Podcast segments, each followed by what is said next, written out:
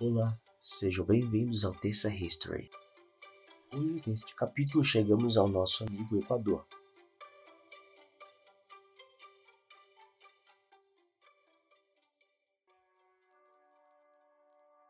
O seu nome deve-se à linha equinocial ou equador que atravessa o país e divide o mundo em dois hemisférios.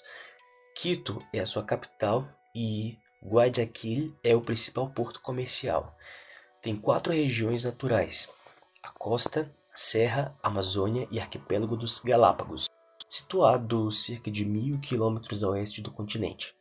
Apesar de se situar geograficamente na região equatorial, o seu clima é variado devido à influência das cordilheiras dos Andes e diferentes correntes oceânicas. Sua independência política, 1822, depois faz parte da Grande Colômbia e em 1830 constitui-se como república independente.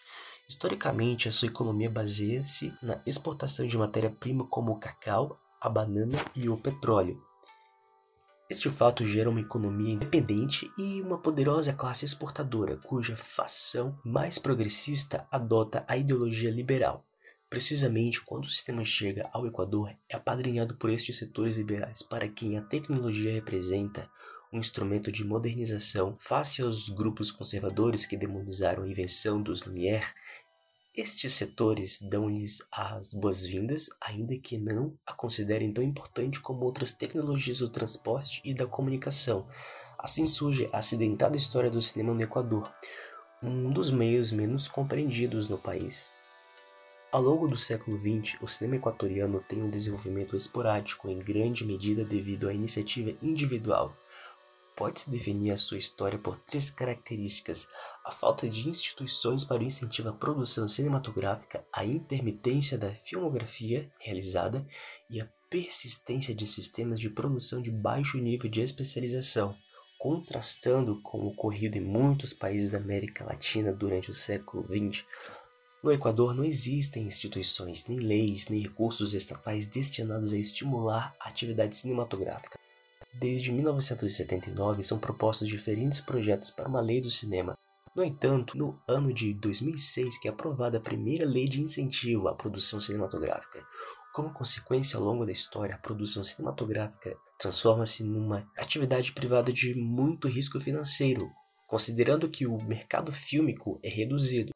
A realização de filmes é motivada pela audácia e pela paixão individual, como escreve Jorge Luiz Serrano. A história do cinema nacional tem vários momentos de auge, seguidos de, de, de longos anos de total ausência de produção.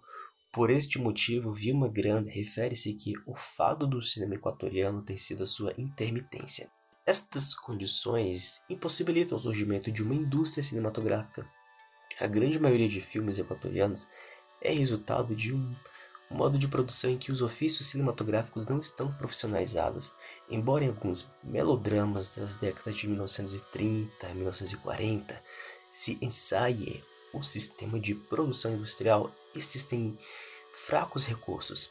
No seu lugar impõe-se o sistema do realizador-produtor, no qual cada filme é resultado da gestão financeira e administrativa dos seus próprios realizadores.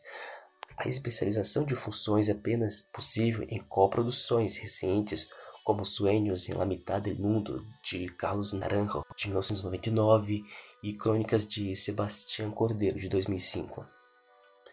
Confira agora os 10 filmes selecionados pelo Arte da Vinci que ajudam a contar um pouco sobre a história do Equador. O primeiro que temos é Out the Lineup, que é um documentário na direção de Ian Thompson. Este documentário ele segue a pesquisa de dois surfistas homossexuais que desejam entrevistar outros surfistas na intenção de descobrir a dimensão do preconceito contra gays neste esporte. Eles ouvem histórias de autodescoberta e de otimismo, apresentando a possibilidade de uma visão mais liberal dentro da cultura do surf. Basicamente é isso. Bem, o próximo que temos é um drama. Alba. Esse filme ficando na direção de Ana Cristina Barragan. Alba é uma menina de 11 anos, tímida, que tende a se mudar para a casa de seu pai após sua mãe se internar em uma clínica. Como se já não bastasse de ter de viver essa situação, ainda terá de enfrentar problemas de adaptação com sua nova escola e as consequências da puberdade em seu corpo. A Morte do Maestro, outro drama, agora na direção de José Maria Avilés. Maestro, um fazendeiro idoso profundamente conectado com a terra, tem sua rotina de trabalho destruída como consequência ao terremoto que aconteceu no Equador em 2016. Vivendo na remota cidade de Angamarca, longe dos prédios derrubados e de muitas vidas perdidas por conta do terremoto, ele sente como eventos inesperados podem alterar completamente as regras do jogo, ainda que à distância.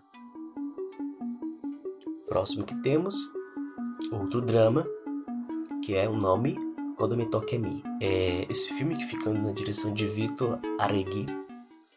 E detalhe, detalhe que ele não é recomendado para menores de 18 anos.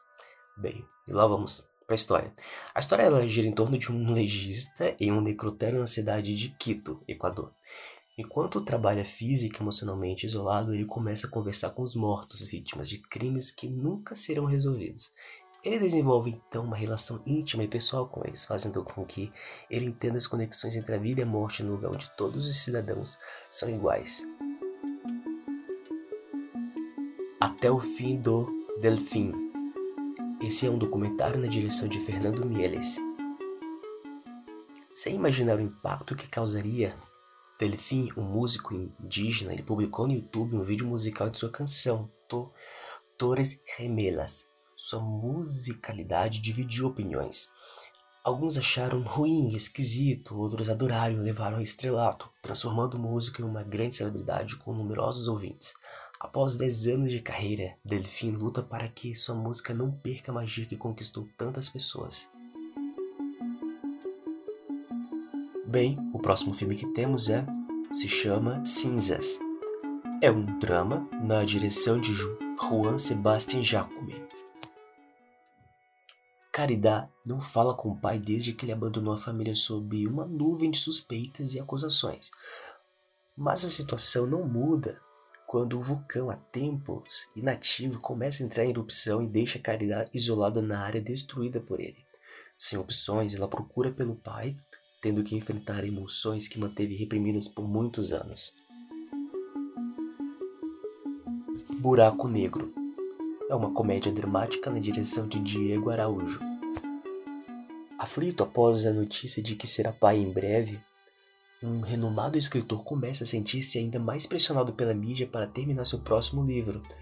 Cansado da forma como vive, ele desenvolve uma paixão por sua vizinha de 16 anos e vê o mundo ao seu redor ficar ainda mais estranho e confuso, enquanto procura uma forma de contar para sua parceira sobre a situação. O próximo que temos a Son of Man, que fica na direção de Pablo Aguirre. É uma aventura, é um drama, uma mistura das duas coisas. Piper é um jovem solitário que um dia convidado por seu pai a fazer uma mega exploração em busca de ouro perdido da civilização Inca. Conforme os dois avançam na viagem, eles percebem que, por mais fortes e corajosos que sejam, eles não conseguem escapar dos próprios demônios do passado. Próximo, La Mala Noche. Esse filme fica na direção de Gabriela Calvati. É um drama e suspense. Bem, nessa história temos Dana. Dana é uma mulher jovem e estudiante que decide usar da prostituição a sua forma de ganhar a vida. Protegida e explorada por um famoso chefe da máfia local, ela se esforça para não abandonar o estilo de vida que é, leva para poder curar sua filha doente. Mas quando um peculiar incidente muda sua trajetória, ela finalmente ganha a chance de fazer justiça com as próprias mãos. E por fim, o último que temos para hoje é Coros do Anoitecer.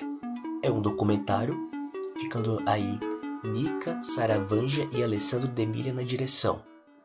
Aqui, neste documentário, nós vamos acompanhar o, composi o compositor David Munak em sua missão de gravar 24 horas contínuas de paisagens sonoras em 3D na floresta amazônica no Equador, lugar de maior biodiversidade do planeta, o documentário oferece uma experiência auditiva única dos milhões de anos de herança evolutiva.